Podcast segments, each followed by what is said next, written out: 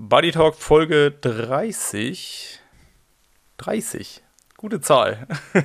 Langsam kommen die grauen Haare. Langsam kommen die grauen Haare. Äh, 30 heißt auch, uns gibt es schon über ein halbes Jahr. Aber darum soll es heute nicht gehen. Worum es diese Woche auch nicht gehen wird, ist so ein aktueller Rennblock, weil es ist einfach nicht viel passiert. Von daher haben wir uns einfach mal gedacht, den Flo Angert mal wieder zum, ja, wie soll ich sagen, zum Quartalsupdate einzuladen, weil Flo, mein alter Erdinger Buddy, ähm, war ja schon zwei, dreimal Gast bei uns und von daher ist es mal Zeit für ein kleines Update. Bevor wir aber zu ihm kommen, haben wir natürlich auch noch einen Präsenter und Simon und ich haben uns auch noch kurz ausgetauscht, wie es bei uns ausschaut. Von daher, Simon, ist es dein Part. Ich weiß schon, was jetzt, oder ich weiß schon, was jetzt kommen wird, aber ich will dir nichts wegnehmen. Von daher, schieß doch mal los. Nils, hier in unserer klitzekleinen, kuscheligen Airbnb-Bude in Livigno. Es ist in der Küche, ich sag's wie es ist, es ist nicht viel Platz. Und so, es steht viel viele Lebensmittel stehen so am Esstisch und auf der Küchenzeile und alles steht so ein bisschen rum. Und wenn man da drauf guckt, fällt eines sofort auf. Es steht alles voller Koro-Produkte. Die Koro-Drogerie sorgt hier für uns mit allem, was wir irgendwie brauchen. Wir frühstücken mit Koro, wir snacken den ganzen Tag Koro. So auf der Eckbank, wo Flo immer sitzt, steht nebendran, so hat er, hat er sich schon richtig klug hingestellt. Einfach so, so, eine, so ein Kilo Sack Studentenfutter. Und immer wenn er da sitzt, nascht er die ganze Zeit. Und bei mir liegen immer die, wie ich letzte Woche, glaube ich, schon erzählt habe, die getrockneten Mangos rum. Also die Koro Drogerie hat alles in riesengroßen Großpackungen das heißt, es gibt auch wenig Verpackungsmüll. Du hast auch nicht ganz so viele kleine Tüten rumliegen, sondern es gibt von allen möglichen Haferflocken, Nüssen und auch richtig geile Sachen wie Skinny Dipped Erdbeeren, gefriergetrocknete Skinny Dipped Erdbeeren in dunkler Schokolade. Die sind hier auch sehr hoch im Kurs bei uns. Also wie du merkst, ich komme von Hundertsten ins Tausendste. Die Riegel beim Radfahren dürfen natürlich auch nicht fehlen. Der Proteinriegel nach dem Radfahren auch nicht. Das Proteinpulver auch nicht. Also es ist unendlich. Die Koro Drogerie sorgt mit allem, was das Sportlerherz begehrt. Und mit dem Code BuddyTalk gibt es auch 5% bei deinem nächsten Einkauf in der Koro Drogerie. So und jetzt hoffe ich, dass du eine Speicherkarte drin hast, dass ich auf deinen AirPods bin und dein Ton gepegelt ist. Wenn du mir das mit Ja beantwortest, bin ich glücklich. Ja, Nils, ich will einfach nur von dir wissen, wie war es gestern bei der Tour de France? Mich interessiert es brennend. Wir haben GCN geguckt, wir haben dich als nackten Flitzer erwartet. Dem war wohl nicht so. Ja, also wenn man ganz genau hinguckt, äh, kann man mich, sieht man mich, was ich natürlich auch direkt zu Hause abgecheckt habe, äh, beziehungsweise äh, ich wollte meinen Kindern zeigen, dass wir wirklich, äh, also dass der Typ mit der Kamera wirklich das vom Fernsehen, der Typ vom Fernsehen gewesen ist. Ähm, und man sieht uns, aber ich stehe total bekloppt im Weg, als, der, als die erste Gruppe an uns vorbeigefahren ist und irgendwie so mit verschränkten Armen. Ähm, keine Ahnung, ich war auf jeden Fall einer von den Muchachos, die nicht angefeuert haben. Äh, es waren, glaube ich, äh, ja, so die Spezie war auf jeden Fall eine Minderheit. Ähm, Aber erzähl mal, von, wie, war, wie war euer Tag? Ihr seid mit dem Rad dahin gefahren und wieder also, zurück oder wie war das? Erzähl mal. Ja, ja, genau. Also es war schon, also das war wirklich brutal. Wir haben uns um 9.30 Uhr in Freiburg getroffen. Äh, es waren dann doch nicht 100 Kilometer, sondern knapp 70 bis zu dem Anstieg. Also wir waren an dem Petit Ballon so 30 Kilometer vom Ende, so der letzte steilere Berg. Also danach ist noch einer gekommen, aber ähm, der krassere Berg war schon der Petit Ballon. Ähm, und sind dann quasi losgefahren und es war schon so gefühlt Freiburg oder äh, Fahrrad Freiburg, was ja relativ äh, extrem hier auch vorhanden ist, ähm, hat sich schon auf dem Weg in Richtung Freiburg, äh, Richtung Frankfurt gemacht und auch an der Brücke, wo wir uns getroffen stopp, stopp, stopp. haben. Freiburg hat sich Richtung Frankfurt gemacht. Äh, Frankreich. Also weder Freiburg noch Frankfurt oder nach Frankreich. ähm, und wir haben uns dann um 9.30 Uhr getroffen und zur gleichen Zeit hat sich auch noch eine andere Gruppe um 9.30 Uhr an der Brücke getroffen. Und dann sind wir quasi losgeheizt und allerspätestens ab der deutschen Grenze, also das ist so nach 30 Kilometern, ähm, haben wir immer mehr Leute überholt, eingeholt und ähm, ja, es war wirklich eine Völkerbewegung auf dem Fahrrad Richtung Vogesen, äh, was dann irgendwann in Colmar 25 Kilometer vor dem Berg darin geendet hat, dass, ähm, also ich meine, wir hatten schon gut Manpower, also Maurice war dabei, äh, der Lenny, der Christopher Heppich, Hettich, der eine oder andere wird ihn noch kennen, der ja auch mal als Profi unterwegs gewesen ist.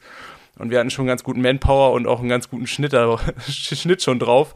Von daher haben wir wie, äh, wie die Bekloppten eine Gruppe nach der anderen eingesammelt und im Kolmar waren irgendwie 100 Leute hinter uns. Also wir waren, ich weiß nicht, bei Instagram, ich habe da auch was gepostet, man hat es nur so halb gesehen, aber wir waren quasi vorne so zu sechs die Lokomotivführer und hinter uns war eine Traube von Menschen, die da auch schon hingefahren ist. Und ähm, dann war es auch brutal, Verkehrsstau schon 15 Kilometer vorher. Ähm, und es waren einfach brutal viele Menschen da am Berg. Ähm, ja, also wir haben uns dann da am Ort getrennt, weil die Kiddies waren noch da und Sarah, die sind mit dem Auto gefahren. Von daher sind die Jungs dann komplett hochgefahren. Und ähm, ich bin so mit denen so ungefähr bis, ja, wir sind so einen Kilometer den Anstieg rein. Also ist dann ja auch dann doch auch sehr mühselig, äh, da dann so hoch zu laufen. Von daher war ich dann nicht ganz oben, sondern eher so am Anfang, ähm, was aber auch voll gereicht hat. Also da war auch schon, also es war schon krass. Also es waren einfach, es waren so viele Leute und das so im Fernsehen, wenn man das so sieht, war gerade so der Anfangsteil eigentlich noch der, wo am wenigsten los war. Und oben war das ja einfach nur, es war krank.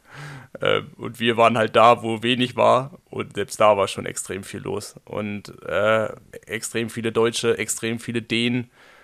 Und dann, ähm, ja, keine Ahnung, wir waren am Berg vielleicht so um, um eins. Also du hast ja dann so, oder wir hatten so knapp drei Stunden, bis dann die Fahrer gekommen sind. Und dann ist wie so ein, äh, ja, wie so Volksfeststimmung. Irgendwie alle haben, oder jeder Zweite hat sein Baguette dabei, macht dann irgendwie eine Vespa, sitzt so halb auf der Straße, auf dem, äh, im Grün, äh, dann Menschenmassen bewegen sich weiter nach oben in den Anstieg.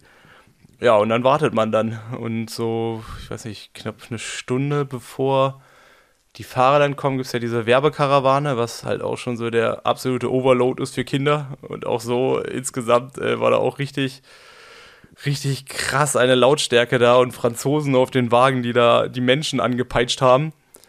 Und dann waren die durch und dann war richtig so noch halbe, dreiviertel Stunde und es war so von extrem laut, war es erstmal extrem leise und jeder hat so gemerkt, so, okay, gleich wird's ernst. Und ähm, ja, und dann geht halt irgendwie alles extrem schnell. Also ich habe auch gedacht, ich habe einen krasseren Überblick aber es war halt einfach, äh, als der letzte durchgefahren ist, habe ich gedacht, okay, jetzt, also jetzt, jetzt, ich habe so gefühlt, bei mir ist erst so das halbe Feld vorbeigefahren. Ich hätte nie gedacht, dass das schon 150 oder das sind ja so ungefähr 150 Fahrer vielleicht gewesen, äh, dass die schon alle vorbeigefahren sind. Und ähm, ja, ich glaube, es hat sich in der Etappe auch nicht so extrem in die Länge gezogen. Von daher gibt es halt vorne diese versplitteten Gruppen. Und dann gab es vielleicht nochmal da gab es halt, also es gab ja vorne waren so zehn Mann raus, die sich gerade so gesplittet haben. Dahinter war halt die Truppe mit dem gelben Trikot. Und dahinter war vielleicht noch eine größere und dann halt so die letzte Gruppe. Und es war jetzt kein einzelner abgeschlagen, der noch so dahinter gekommen ist. Und man hat wirklich so, äh, keine Ahnung, ich habe dann doch irgendwie immer probiert, so einzelne Leute zu erkennen. Und es hat dann damit halt immer so geführt, dass man, oder es hat dazu geführt, dass man eigentlich gar nicht so richtig mitbekommen hat und die sind halt dann auch extrem da hochgeheizt. Ich meine, es hatte schon, wir waren in so einer Kurve, da hat es bestimmt 8 bis 10 Prozent gehabt, ähm, aber die fahren halt da einfach hoch. Also irgendwie ist so eine Mischung aus, im Fernsehen sieht es viel krasser aus, also live fand ich, war das jetzt, war krasser, weil man einfach so nah dran war, aber ähm, auch wenn man genauso die Stelle, wo wir gewesen sind, sich nochmal anguckt, es, es sieht live, ist dann doch weil ich fand es dann live nicht so, also von dem Sportlichen, was man so gesehen hat, und man kennt ja dann gerade so im Radsport viel diese TV-Bilder, fand ich was live so, dass es eher, also es hat sich viel nahbarer angefühlt. Also nahbarer im Sinne von, ah krass, also die fahren jetzt hier schon schnell hoch oder so, aber die fahren jetzt auch nicht extrem, extrem viel schneller hoch, wie man es vielleicht gewöhnt ist. Ähm, und ich fand, das war so, keine Ahnung, war so mein erstes Gefühl oder war das, was ich so da so mitbekommen habe. Ähm, ja, dann fährt man, oder ich, dann bin ich dann, also die Jungs habe ich dann nicht mehr gesehen. Ähm, es waren dann doch zu viele Leute, die dann da auch raus wollten. Ähm, und dann bin ich dann 75 Kilometer wieder zurückgefahren am Abend und der Tag hat ja, knappe 10 Stunden gedauert oder die, der ganze Trip hin und her waren dann doch 150 Kilometer. Ähm, ja, so dieses ganze Erlebnis Tour de France, äh, ja, irgendwie dabei zu sein und dann gerade auf so einer äh, Bergetappe. Also wie gesagt, ich habe es ja mal gemacht vor knapp 20 Jahren, als es Bergzeitfahren in Alpe d'Huez gewesen ist. Ähm, jetzt war noch mal extremer, also gefühlt auch noch größer. Also vielleicht nicht, also ich meine, Zuschauer waren damals auch schon brutal viele, aber größer im Sinne, irgendwie die Werbekarawane war gefühlt länger. Es war alles noch irgendwie so ein bisschen bunter, alles ein bisschen lauter. Ähm, wie keine Ahnung, da waren vier Helikopter über uns, die das alle alles äh, gefilmt haben. Du hast schon vom Weiten irgendwie Wohnwagen auf dem auf der auf der Kuppe von dem Anstieg gesehen. Ähm, ja, das war halt äh, das war halt krass und ich meine, ich gucke ja schon viel Radsport und ich kenne mich da ja auch so ein bisschen drin aus. Ähm, so als Radsport-Fan äh, so ist das halt eher was, du bist halt mal dabei gewesen, aber du kriegst vom Rennen, kriegst du eigentlich kaum was mit, weil Handyempfang, also kannst du vergessen. Also wir haben auch noch nicht mal irgendwie was vom Rennen mitbekommen vorher. Also es war jetzt auch nicht so, dass da irgendwie Livestream oder dass wir einen Livestream gucken konnten. Also im Endeffekt habe ich mich richtig oldschool auf so einen Ticker, äh, hatte ich noch so einen Ticker, aber da ging es auch eher darum, wann die jetzt endlich kommen oder wie lange es noch dauert. Ja, also auf jeden Fall ähm, ich würde es wieder machen. Ähm, ich weiß nicht, am Anfang habe ich so gedacht, so, ah, es wäre doch auch mal ganz geil, so eine Woche den hinterher zu fahren und dann irgendwie, weiß ich, morgens selber Rad zu fahren und dann guckt man sich das an. Ähm, ja, jetzt bin ich mir so ein bisschen unschlüssig. Klar, wenn es hier vor der Haustür ist, dann macht man das gerne und dann ist es auch geil. Ähm, aber so eine Woche dann, also man kriegt da doch wenig mit, also rein sportlich betrachtet. Ja, davon hatten es Flo und ich die Tage, dass es ja schon irgendwie halt mal geil wäre, wenn man mal zu viel Zeit hat da mit dem Camper oder so und den Rädern da irgendwie so zehn Tage durch Frankreich zu gondeln, eben ein bisschen Rad zu fahren, sich immer wieder ein bisschen was anzugucken, ähm, eine Etappe anzugucken, vielleicht nicht jeden Tag, aber wenn es sich halt ergibt, ähm, da einfach, einfach da so ein bisschen rund um die Tour de France rumzugondeln. Ja, und ich glaube, das ist halt, also man darf halt man, man muss das Event so mitnehmen, aber man muss viel mehr darauf stehen, so weiß ich, vorher in so einer Menschenmasse, Camping-Style-mäßig, sein Baguette mit Vino, Vino am Berg halt mit jeder Menge anderen Leuten irgendwie zu genießen und vielleicht den einen oder anderen noch dabei kennenzulernen. Ähm, aber ja, du bist halt von dem rein sportlichen, so wie du ja wahrscheinlich auch so Radsport kennst, ist das halt eine komplett brutale ähm, andere Erfahrung. Und du hast natürlich auch, ich meine, es ist halt einfach Stress. Also du musst dich einfach drauf einstellen. Und ich meine, ich, wir waren jetzt einen Kilometer im Anstieg drin. Äh, du läufst halt mit 100.000 Leuten gefühlt da wieder runter und du kannst ja auch nicht Radfahren oder so. Also ich habe mir auch gedacht, oh, fahren wir dem Rad hoch und wieder runter ey, vergiss es, da sind so viele Leute, da kannst du gar nicht Radfahren. Oder wenn, bist du die ganze Zeit nur am, am Bimmeln und äh, kommst da nicht hoch und nach dem Rennen musst du auch gar nicht probieren, im Rad da runterzukommen, weil es einfach eine Völkerbewegung ist. Und ähm, ja, das kostet halt so viel Zeit. Also auch boah, die ganze Verkehrssituation da vorher, es wird dann doch, doch ja auch alles, also ich glaube, als wir angekommen sind, es war so Richtung zwölf, halb eins. Ab da haben die angefangen, die komplette äh, Stadt abzuriegeln und die Strecke so mit den Pylonen oder mit diesen ähm, Plastikteilen so ähm, äh, abzustecken. Und ab da ist halt auch niemand mehr so richtig durch den Ort, also es war ja so ein kleiner Ort, ähm, da ist auch keiner mehr so richtig durchgekommen. Aber alles in allem war geil. Ja, klar ist das geil. Also auch gerade wenn man da so äh, irgendwie auch Fan ist und ich würde behaupten, ich habe fast jede Etappe jetzt geguckt und das mache ich seit äh, 20 Jahren. Also vielleicht nicht jede Etappe immer, aber ich habe dann doch auch einen ganz guten Screentime. ähm, also jetzt nicht nur bei der Tour de France und dann so dabei zu sein, das ist schon cool. Und ich fand halt auch, äh, ich meine, klar, die Kinder haben es dann viel mehr gehypt, so, ähm, dass da in der Werbekarawane irgendjemand was äh, rausgeschmissen hat. Ähm, aber irgendwie, ja, war, es ist schon ein Erlebnis. Also es ist schon ähm, etwas, was man durchaus mal machen kann. Und wie gesagt, also ich, ich wüsste jetzt nicht, ich meine, war dann doch zehn Stunden, die das Ganze gekostet haben. Ähm, ich wüsste jetzt nicht, ob ich es jetzt jeden Tag bräuchte. Also ich glaube, heute hätte ich auch nicht nochmal die Energie gehabt dafür. Das war alles, was ich wissen wollte, Nils. Jetzt bin ich rundum glücklich. ja, und natürlich mein absolutes Highlight war gewesen. Ähm, so ein Jaco Ayula-Fahrer hat so eine Flasche weggeworfen und ich habe sie halt eiskalt geschnappt. Und ich habe jetzt eine Original-Trinkflasche, beziehungsweise. Aber es war halt eher so der Moment, der Radfahrer ist vorbeigekommen, der hat halt geschmissen. Und ich keine Ahnung, woher ich diese Reflexe hatte, aber ich habe, also der hat die so hochgeschmissen und es war so 10 Zentimeter an meinem Kopf vorbei und ich habe so meine Hand hochgemacht und dann hatte ich auf einmal so eine Flasche in der Hand und habe die so gefangen, ohne dass irgendwie, weiß ich nicht, das war halt so ein, so ein, so ein astreiner Catch war das. Oder ich gedacht so, krass. Ja, ähm. Es war eine Heldentat für deinen Sohn, Nils. Ja, nee, ähm. Der hat's, auch, der hat's auch gefeiert, oder? Ja, gab es ein paar Streitereien. Also, das ist jetzt die, an, die Tochter an die Tochter gewandert.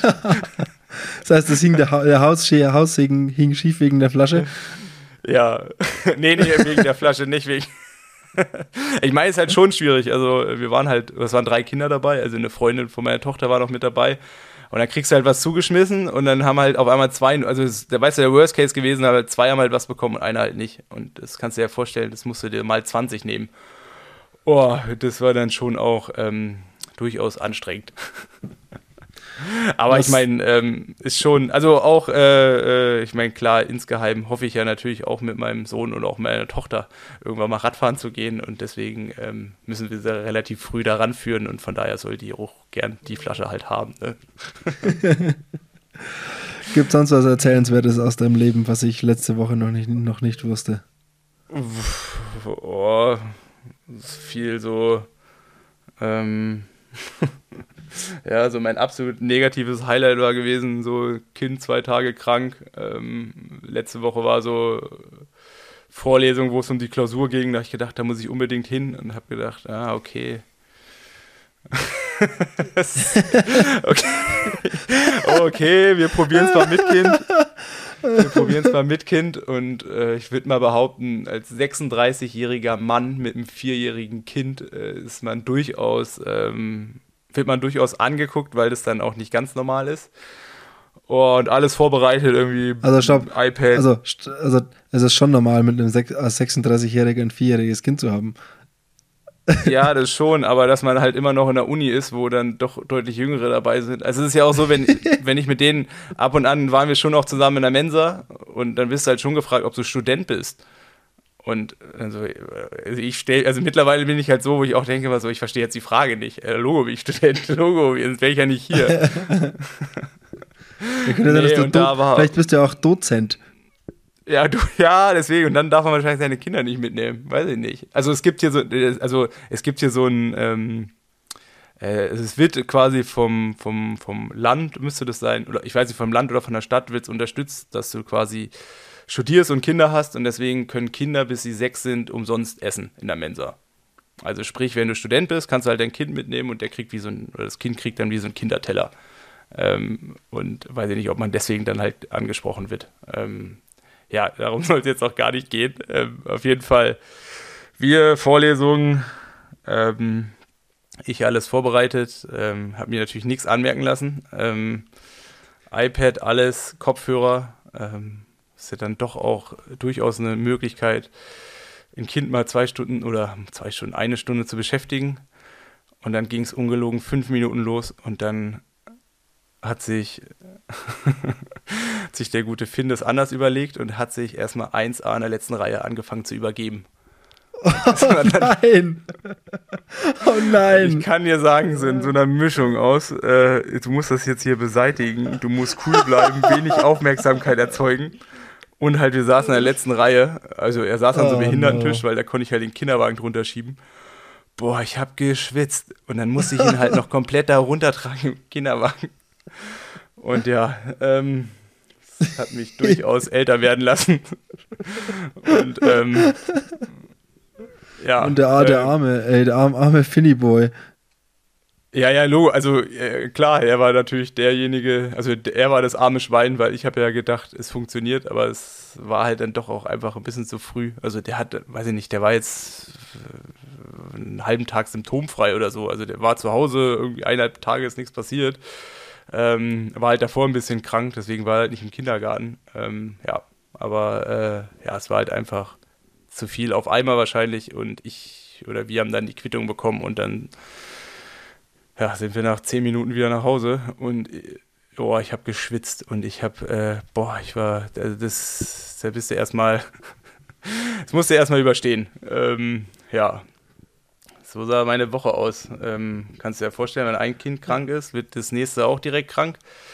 Ähm, ja, von daher Eig war. Eigentlich ganz ja. geil, ne? Eigentlich ganz geil, ja. Kannst du dich.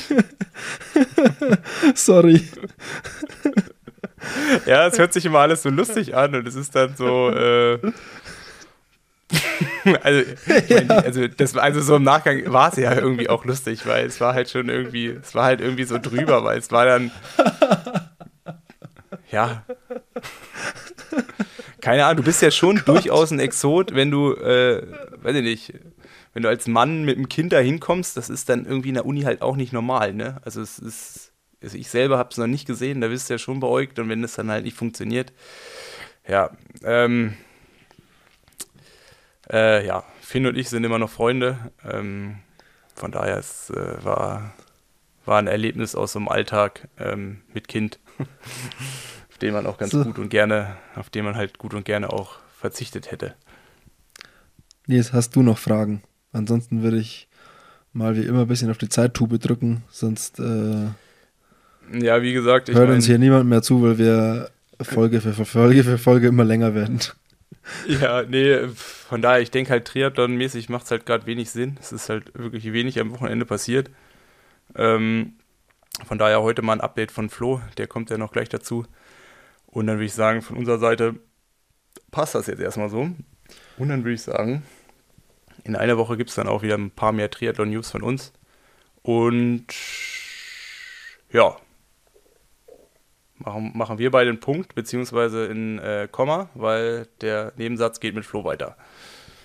So machen wir das. Nils, es war mir wie immer ein innerliches Blumenpflücken und jetzt ab zu Flo.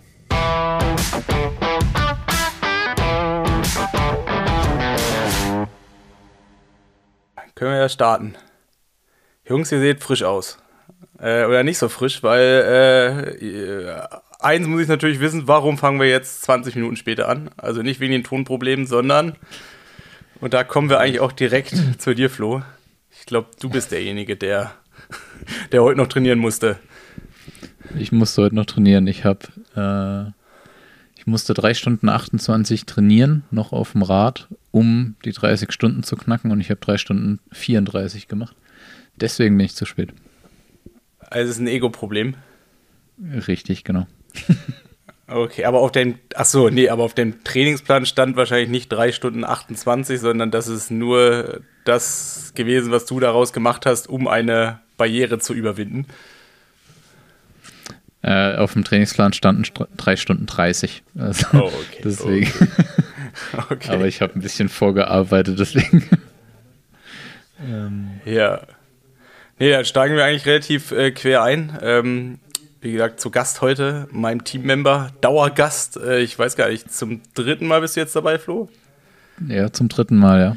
Mehr oder weniger, ähm, äh, ja, probieren wir äh, bei deinen oder dich äh, mehr zu begleiten. Ähm, von daher ist es jetzt mal an der Zeit, äh, dass du uns beziehungsweise auch unseren Hörern, Hörern ein kleines Update gibst, was seit dem letzten Mal was ja die PTO US Open, nee, US Open, European Open in Ibiza gewesen sind, was seitdem passiert Richtig. ist, weil rein sportlich betrachtet, wenn man die Ergebnisse betrachtet, ist, ist es ja leider nicht so gekommen, wie wir uns das gedacht haben damals. Aber bevor ich jetzt ähm, zu viel spekuliere, ähm, lasse ich dich mal zu Wort kommen, weil du wirst es hoffentlich besser erzählen können. Ich hoffe doch. Ähm, ja, ich glaube, ja, das letzte Mal war ich im Podcast ja, nach den European Open. Live von dort, glaube ich sogar. in Ibiza, genau. genau. Ähm, ja, das Rennen, ich glaube, das hatten wir schon bearbeitet. Danach kamen, äh, ja, danach kam eigentlich nur noch Ironman Hamburg, wenn ich es richtig im Kopf habe. Ja. ähm, ja, ich glaube, über Hamburg wurde inzwischen so alles irgendwie gesagt, was gesagt werden kann. Ähm, rein einfach mal aufs Sportliche bezogen. Bei mir war es auf jeden Fall nicht das, was ich mir ähm, äh, vorgenommen hatte. Ich meine, klar, das Rennen hatte besondere Umstände, aber ähm, ich sag mal, die Umstände waren jetzt nicht ausschlaggebend dafür, dass es am Ende bei mir nur der ähm, elfte Platz war glaube ich. Zwölfter Platz? Elfter Platz, ich weiß gar nicht. Ähm, genau, also das äh, große Ziel war auf je, also das große Ziel war eigentlich auf jeden Fall die Nizza-Quali zu holen. Und ähm, ich meine, ich war im Training eigentlich so fit, dass ich mich in der Lage gesehen habe, ähm, da auf jeden Fall irgendwie um einen Podiumsplatz mitzukämpfen, was auch eigentlich mein Anspruch ist. Ähm, ja, war ja eben bis dieser Unfall dort passiert ist, war ich eigentlich in einer ganz guten Situation. Ich hatte anfangs schon mal irgendwie Verpflegung verloren, aber ähm, das konnte ich alles irgendwie, damit konnte ich irgendwie ganz gut umgehen. Es war dann einfach so, dass ich mehr oder weniger bis zum, ich glaube bis Kilometer 38 oder bis Kilometer 40 noch auf dem Nizza Quali-Platz lag und ähm, ja, die letzten ja, so sieben, acht Kilometer waren schon muskulär auf jeden Fall richtig hart. Also ich konnte nichts mehr da irgendwie dagegen setzen, als dann die Leute von hinten kamen und mir im Endeffekt noch die Quali äh, geklaut haben, sozusagen. Aber ja, woran es am Ende wirklich in Hamburg lag, weiß ich nicht so richtig. Ich meine, ähm, am Ende vom Tag war ich schlicht und ergreifend zu langsam. Also das weiß ich. Ähm, selbst also für das, was wir trainiert haben, und da haben sich mein Trainer, also Utz und ich halt auch zusammengesetzt und haben mehr oder weniger auch danach so festgestellt, dass wir vielleicht die Entwicklung, was halt den ganzen Speed angeht, also gerade auch beim Laufen ein bisschen unterschätzt haben und das nicht vielleicht in der Weise abgebildet haben, dass ich dort ähm, so schnell laufen kann, wie es eben nötig gewesen wäre. Und ich meine, ich bin die ersten 30 Kilometer so schnell gelaufen wie noch nie.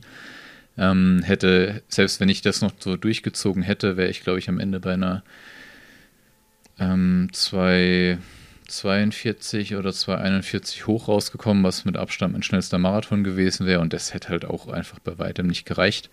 Ähm, da kommt dazu, dass ich noch letzten 50, 60 Kilometer ziemlich gestruggelt habe auf dem Rad, aber was vielleicht an der Verpflegung lag, aber vielleicht auch einfach, weil es muskulär dann relativ hart wurde hinten raus. Ähm, ja, ich glaube, am Ende vom Tag kann man sagen, dass die erste Saisonhälfte, also die ersten drei Rennen äh, mit Gran Canaria, mit Ibiza und Hamburg nicht das waren, was ich wollte oder wofür ich auch trainiert habe. Und ähm, ja, dass man da mehr oder weniger seine Lehre draus ziehen muss und ähm, hoffentlich gestärkt jetzt wieder ähm, äh, ja, in die zweite Saisonhälfte gehen kann, die bei mir heute in, nee, nicht heute, in, äh, in zwölf Tagen startet, sagen wir es so.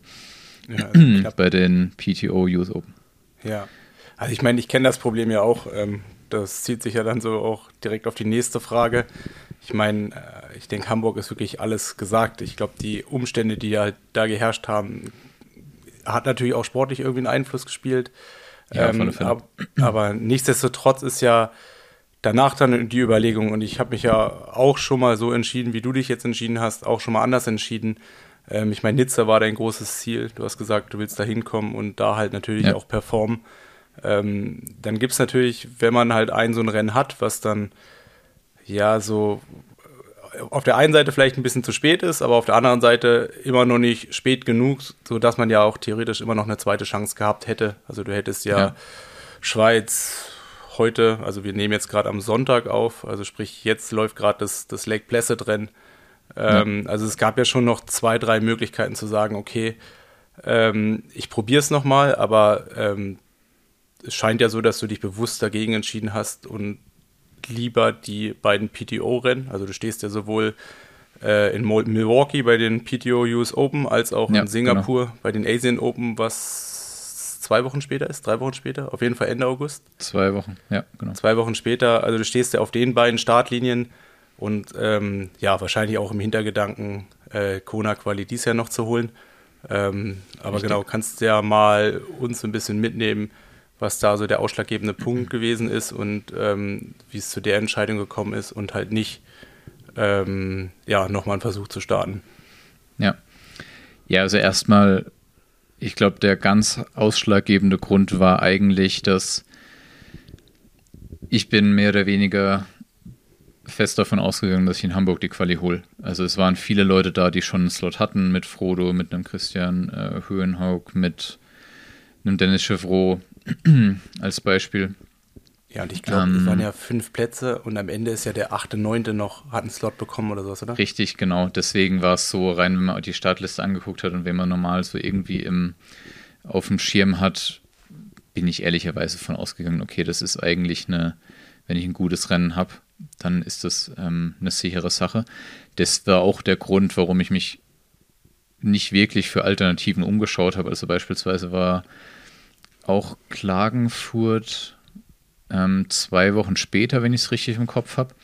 Aber also erstmal war es so, dass natürlich aufgrund der ganzen Thematik in dem Rennen ähm, auch überlegt hatte, also alle, die drumherum dabei waren, Simon Utz, äh, mein Physio, auch Kati, auch mein Manager, ähm, dass sie überlegt hatten, quasi, ob ich halt raus soll aus dem Rennen. Ich muss sagen, ich habe halt selbst nie drüber nachgedacht, auszusteigen. Also jetzt ähm, auch von der Leistung her, also von meiner Leistung an dem Tag und auch halt mit dem Unfall, ich habe nie drüber nachgedacht, da jetzt auszusteigen, weil ich meine, das hätte am Ende, also aussteigen, nur weil es jetzt dann irgendwie nicht so richtig nach meinen Vorstellungen läuft, das habe ich eh nicht richtig als Option gesehen und deswegen dem Unfall auszusteigen, ja gut. Ähm, wie gesagt, ich glaube, da wurde schon alles gesagt. Ähm, auf jeden Fall war ich gar nicht für Klagenfurt gemeldet und ich meine, du weißt, wie es ist bei Ironman im Nachgang noch irgendwo ja. auf die Startliste zu kommen, wenn die Registrierung zu Ende ist, ist schwierig. Ähm, deswegen war Klagenfurt im Endeffekt zwei Wochen später ähm, stand nie zur Debatte, weil ich gar nicht angemeldet war. Und dann gab es halt die Optionen halt noch mit Schweiz oder jetzt auch Lake Placid. Ich meine, Lake Placid ist halt natürlich wieder ähm, etwas Reiseaufwand. Und Schweiz wäre möglich gewesen. Andererseits und ich habe das auch wirklich lange diskutiert, auch mit ähm, Utz zusammen. Und es war halt erst hat eher die, die Frage, die da drüber stand, war, will ich zur WM oder möchte ich bei der WM am Start sein und gleichzeitig halt auch wirklich konkurrenzfähig sein? Und ich meine, ich habe Hamburg gemacht, ich habe Hamburg durchgezogen, das war auch ein heißes Rennen von den Temperaturen her und ich war danach echt fertig. Ähm,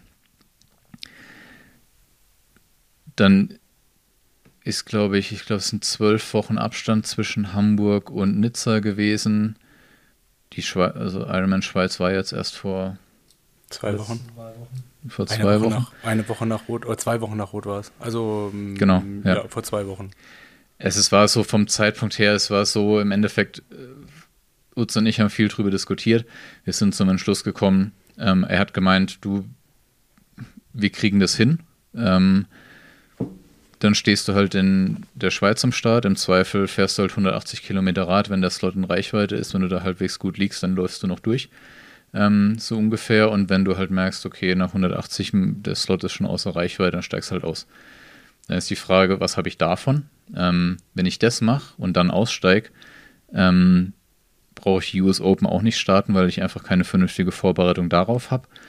Ähm, und was ist, wenn ich bis Kilometer 35 laufe und das gleiche wie in Hamburg passiert und mich dann noch jemand überläuft und ich den Slot wieder nicht bekomme? Dann habe ich wieder einen Ironman gemacht, der nicht zielführend war in dem Fall und äh, nach wie vor die US Open halt als, als ähm, auch großes Rennen irgendwie nicht richtig vorbereitet. Und ich meine, ich habe halt, ich war in St. George Fünfter, klar, war ja ein bisschen doof vielleicht mit zwölf, aber ähm, ich habe halt für mich persönlich nicht den Anspruch, bei einer WM am Start zu stehen, nur um am Start zu stehen. Also, und das war eigentlich so für mich der ausschlaggebende Punkt, wo ich gesagt habe, ja, ich kann das machen und Schweiz ist eine coole Strecke. Also auch eine schöne Strecke, landschaftlich, das weiß ich, weil, ich letztes Jahr da äh, Kadi gestartet ist. Und ähm, aber was ist, wenn Schweiz gut wird und ich dadurch quasi keine vernünftige Vorbereitung auf Nizza habe und dann in Nizza irgendwie als 15. ins Ziel komme, da habe ich halt schlicht und ergreifend nichts von und das ist auch nicht mein Anspruch. Gerade wenn ich halt in St. George schon Fünfter war und ich weiß, dass ich auch irgendwo Richtung Podest mich orientieren kann. Ähm, und das war dann am Ende so der Punkt, wo ich sagte, hey, also Utz hat mir gemeint, du, wenn du das machen willst, wir kriegen das trainingstechnisch irgendwie hin. Ähm, es ist auf Kante genäht, aber es kann schon funktionieren. Allerdings hat er mir auch ehrlich gesagt, dass er die Chance sieht, dass ich dann in Nizza wirklich in absoluter Topform am Start stehe, sieht er gering. Ähm, und dann habe ich irgendwie, glaube ich, eine Nacht drüber geschlafen und dann habe ich ihm gesagt, hey, ich habe, wenn ich da, ich will nicht nach Nizza nur, um da am Start zu sein, weil ähm, da kriegt kein Hand danach auf gut Deutsch, also kein Sponsor interessiert ist. Ähm, wenn ich, ah ja, Flo war in Nizza am Start, okay, und wie viel da war er? Ja, 15. oder 20. Also das ist schlicht und ergreifend ist das egal. Ähm, und das ist halt, wie gesagt, das ist nicht der Anspruch, den ich habe. Wenn ich zu einer WM am, wenn ich bei einer WM am Start stehe, dann will ich da topfit sein und top vorbereitet sein. Und ähm, deswegen habe ich mich dann gegen Schweiz entschieden und auch gegen Lake Placid. Also Lake Placid kam ehrlicherweise sowieso nie in Frage, weil das mit Reiseaufwand und so viel zu, ja, viel zu viel gewesen wäre. Ähm, sondern habe mich dann halt für die US Open war ich bereits qualifiziert. Da war der Cut-Off montags nach Rot und ähm, dadurch, dass die Asian Open so nah an Nizza dran sind und auch in der 73 WM, habe ich so ein bisschen drauf gebaut, dass so viele Leute im Endeffekt absagen, weil ich nicht mehr direkt qualifiziert war als 17. Also ich bin von 15 auf 17 gerutscht und bis 16 im Endeffekt war man direkt qualifiziert. Aber ich habe drauf gebaut, weil ich wusste, dass ein paar nicht starten werden, dass das halt eintritt, dass ich im Endeffekt noch qualifiziert bin für Singapur. Und dann war der Plan, okay, ich mache äh, US Open und Asien und dann noch ein äh, ja, noch ein Ironman halt und im Endeffekt frühe Kona-Quali. Und wenn das klappt, dann habe ich im Endeffekt, glaube ich, 13 Monate Zeit, mich auf Hawaii vorzubereiten und ich lieb, liebäugel ein wenig mit Ironman Italien. Ja, also der ist ja, glaube ich, die Woche nach Nizza ist, glaube ich. Mitte September irgendwas. Genau, ja. Ja, ja, ja ich finde auch, ähm, ich meine, gerade wenn man in Hamburg sieht, okay, du läufst die 30 Kilometer so schnell, wie du noch nie gelaufen bist, nicht, also noch nicht mal unter perfekten Bedingungen, sondern du hast es angesprochen, du, du hast einen Rückstand gehabt, ähm, bist die letzten 60 Kilometer allein gefahren, also quasi ist ja dann doch auch irgendwie was anders, wie wenn man mit der Gruppe dann halt auch ankommt. Das spricht ja dann dafür, ja, dass es vorher auch schon irgendwo ein Problem gegeben hat oder dass nicht alles rund gelaufen ist.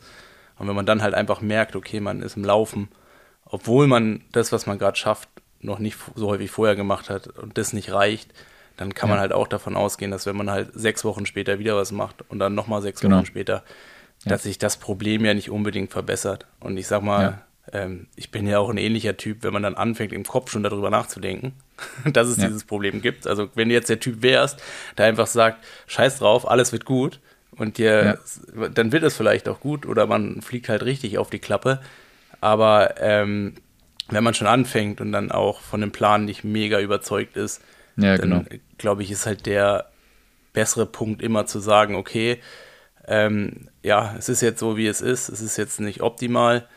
Äh, ja. Nizza ist ein, eine schöne Stadt, aber der Ironman gehört nach Hawaii, was auch immer so dann die Hintergedanken sind. ähm, nee, und dann, und dann ähm, ist, ist ja PTO-Rennen ja auch einfach eine richtig geile Option. Also weißt du, wenn man die Option hat ja. und ähm, man muss ja dann auch vieles langfristig betrachten. Das ist ja eine Entscheidung, die kann man nachvollziehen, auch wenn es natürlich immer irgendwie, ich meine, das ist halt das, im Leistungssport halt irgendwie auch so das Harte. Also ich meine, wir hatten ja vor zwei Wochen hier den Lasse Priester irgendwie dabei, der ist deutscher Meister ja. geworden und eine Woche später ist Hamburg, äh, da klappt es halt nicht so und äh, ja. der ist halt in drei Wochen nicht mehr beim Rio-Test-Event dabei, also bei dem Vor-Quali-Event. Und es kann halt irgendwie alles so schnell gehen, obwohl man dann auch ja, vielleicht im Training alles klappt. Dann an dem falschen Tag bist du dann rechtzeitig fit und dann ist es, dann, dann kommt so ein Tag und dann passiert halt irgendwie was. Und ja. dann ist es halt nicht und dann ist man direkt in so eine, in die De Defensive so gelockt.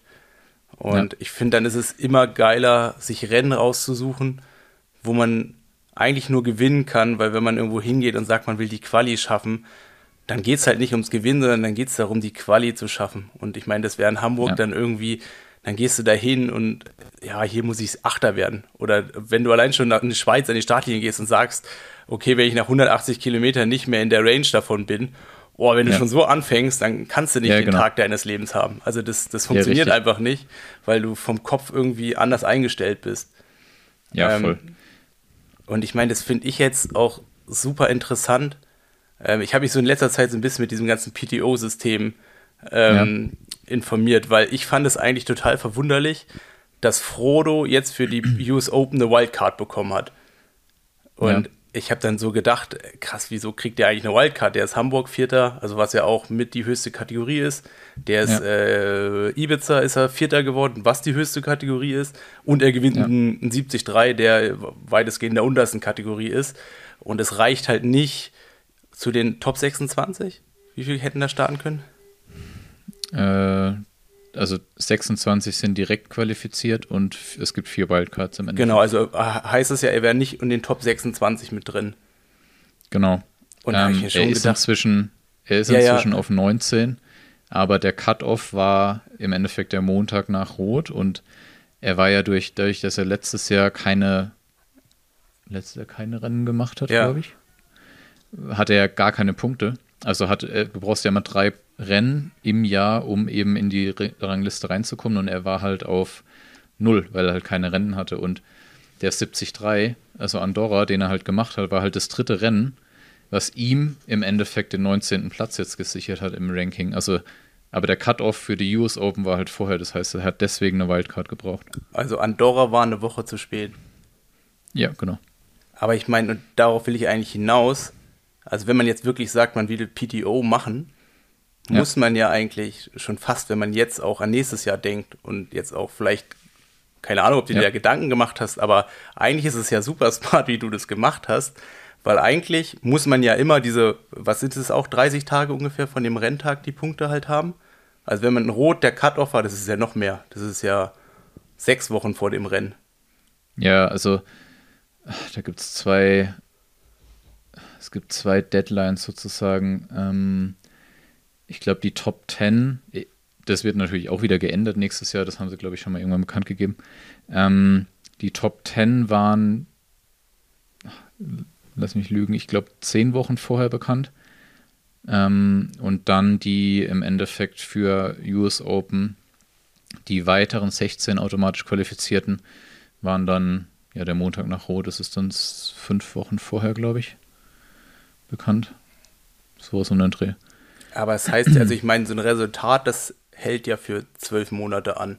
Ja, genau, ja. Und man muss ja dann, wenn man, sagen wir jetzt einfach mal sechs Wochen vor dem Rennen, die Startlisten dann online kommen, muss man ja, ja quasi, weiß ich, wenn die Europasaison jetzt wieder im Mai anfängt und dann auch ja jetzt gerade im August rennen, musst du ja dann quasi schon Ende Juni platziert mhm, sein, ja. um da reinzukommen. Und wenn ja. du in dem Vorjahr, in dem letzten halben Jahr nicht zwei Punkte drin hast, ist es ja voll unmöglich, im nächsten Jahr überhaupt da reinzukommen, weil. Das ist schwer auf jeden Fall, ja, das stimmt. Und hat sowas äh, irgendeine Rolle gespielt in deinen Entscheidungsfindungen? Weil eigentlich müsste man sich ja jetzt so hingehen, wenn man sagt, okay, das, die PTO ist ein Ziel. Ähm, das ist das, wo ich reinkommen will, da gibt es am meisten Kohle, am meisten Attention, whatever, alles. Ja. Muss man ja wirklich eigentlich so denken. Und jeder, der jetzt da reinkommen will und sieht, okay, ich kann es vielleicht in die Top 30 schaffen, der müsste ja eigentlich jetzt noch zwei Resultate bringen, um überhaupt nächstes ja. Jahr reinzukommen. Also mal die Top 10 rausgenommen, aber wie so jetzt, ich sage jetzt mal jetzt gerade zweite Reihe, die jetzt vielleicht so Trittbrettfahrer ja. sind oder ähm, ja, halt noch zwei über, über, überholen müssen. Ja, auf jeden Fall. Also ich meine, es war ja, als das Ranking kam ja, glaub, oder die Änderung des Rankings wurde ja offiziell, ich glaube, irgendwie Anfang, Mitte Februar. Ähm, und da war ja schon relativ klar, ähm, wenn man diese Top-Tier-Rennen macht, also ist es Platin oder Diamond, ja, ich weiß gerade gar nicht genau. Äh, diese Top-Dinger auf jeden Fall. Die krassen, ähm, die krassen Rennen. Also da, wo es genau. die richtig fette Kohle gibt. Genau. Ähm, da gehören ja die PTO-Rennen halt dazu. Ähm, und ich meine, klar, das finanziell ist das eine, wobei ich auch sagen muss, dass die natürlich ja schon deutlich abgespeckt haben. Also letztes Jahr für den fünften Platz bei den US Open habe ich 35.000 US-Dollar bekommen und jetzt, wenn ich das gleiche machen würde, gibt es nur noch 10. Ähm, ist auch schon ein kleiner Unterschied.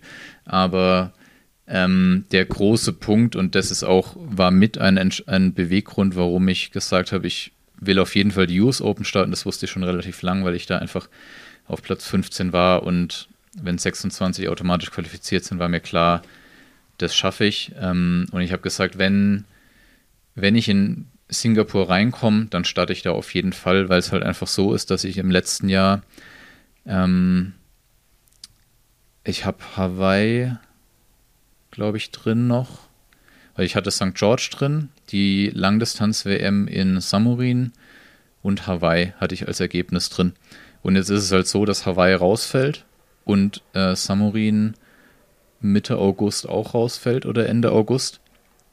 Und ich dann natürlich mit Hinblick auf nächstes Jahr, wie du gesagt hast, ein bisschen vorplanen muss, in dem Sinne, dass ich sage, ich muss halt noch irgendwie Rennen machen und gleichzeitig muss ich halt, wenn ich irgendwo in diesen Top 20 bleiben will, ähm, muss ich halt, also Rennen der fast entweder der zweithöchsten oder halt der höchsten Kategorie machen, weil es einfach also mein 15. Platz in Ibiza gaben, glaube ich, der gibt ähnlich viel Punkte, wie wenn ich irgendeinen 70-3 gewinnen würde. Noch mehr. Ähm, also es war irgendwas, also Frodo hatte jetzt 78, 77, also wenn du so diese normalen ja. 70-3 gewinnst, kriegst du so 77, 78, je nachdem, wie stark genau. dann das Feld ist. Aber eigentlich kann wenn man, man 80 ja Punkte bekommt, beim normalen 70-3 ist es schon echt viel.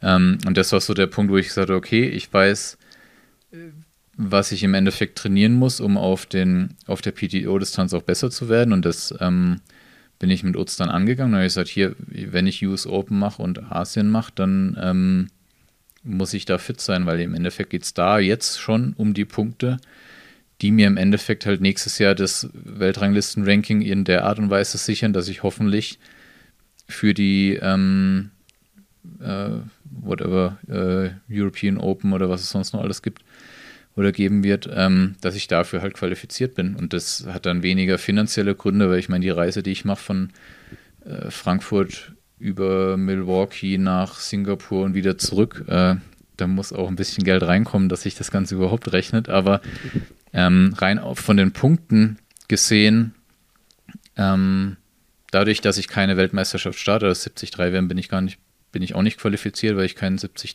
im Endeffekt gemacht habe.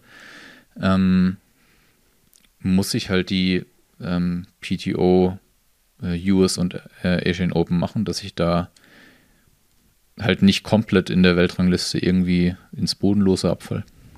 Ja, ist irgendwo, also ist schon interessant, dass dann ja doch auch ein Player dazugekommen ist, auf den man dann auch wieder noch mehr, mehr Rücksicht nehmen muss. Also man muss sich irgendwie für Hawaii qualifizieren, 73 WM da und halt noch irgendwie den Überblick behalten. Und ja. ich meine, du hast es ein bisschen angesprochen, das ist ja auch, glaube ich, so, ähm, das größte Problem an diesem PTO-Ranking, wenn man das von außen betrachtet. Also jetzt klar, wenn man in deiner Position ist, ist es natürlich gut, weil, ja. und ich meine, es ist ja auch so gewollt, dass die, also dass möglichst immer die gleichen Namen starten, sodass quasi der ja. Fernsehzuschauer halt auch eine Verbindung zu Athleten aufbauen kann und so, dass ja. man halt nicht jedes Mal die Athleten neu erklären muss. Und dementsprechend ist es ja schon so, ähm, dass wenn du da halt drin bist, kriegst du automatisch, ja. weil das die höchste Kategorie hat, relativ viele Punkte. Und du musst schon, äh, wie gesagt, also ich meine, wahrscheinlich, wenn du jetzt dreimal 15. bist, bleibst du eher drin wie jemand, der 3,73 ja. Rennen gewinnt. Und das ist halt, ähm, ja, ist halt irgendwo, ja, ich keine Ahnung, also ich weiß nicht, ob ich es gut oder schlecht finden soll. Es macht halt irgendwie beide Sachen machen Sinn. Wenn du jetzt der jüngere Sportler bist, sagst du natürlich, das System ist doof. Wenn du halt ja. jetzt jemand bist, gerade jetzt wie in deiner Situation, äh, du bist da drin, du hast letztes Jahr ein krasses Jahr, dann ist zwölf Monate halt wirklich auch ein kurzer Zeitraum. Ja, ähm, du verhaust zwei Dinger mal und ähm, ich sage jetzt mal, wenn Singapur oder äh, Milwaukee nicht klappen oder nur oder eins oder gar nichts klappt, also ich glaube, wenn eins ja. klappt, dann sieht es dann schon wieder anders aus, weil dann hast du ja dann auch wieder Ibiza. Dann, ja. Ähm, ja, also das ist halt irgendwie, ist halt irgendwie so schwierig und halt genau dieser Gedanke, also ich meine auch, wenn man jetzt zum Beispiel nicht für die 73 WM qualifiziert ist, weil da gibt es ja relativ viele Punkte, ja. ähm, gibt es da nachher kaum Möglichkeiten für so einen jungen Athleten, ähm, genug Punkte zu sammeln, weil die Rennen es einfach nicht hergeben von der Wertigkeit. Ja, genau. ja. Also ich, ich habe keine Ahnung, ob es irgendwo noch mal so ein Championship-Rennen gibt. Also jetzt ist ja Tallinn in zwei Wochen, das ist das europäische 73 äh, Championship-Rennen. Genau, das ist am gleichen Wochenende im Endeffekt wie die US Open. Ja. Hätten sie ähm, nochmal absprechen können, ne? Was kann man alles für ja, Titel gewinnen halt, ja, am Wochenende? das ist halt genau der, das ist halt auch so ein bisschen der Punkt, wo ich sage, ich weiß nicht genau, wie ich es gut oder schlecht finden soll.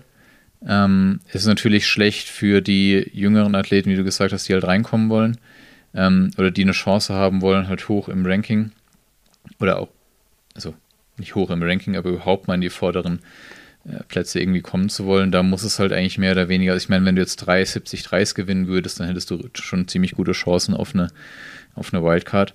Das auf jeden Fall, aber ähm, ich meine, ich bin jetzt auf 17 abgerutscht und ich war noch einer von den, äh, ja, glaube, kann ich schon so sagen, ähm, einer von den Top 10 automatisch Qualifizierten für Singapur.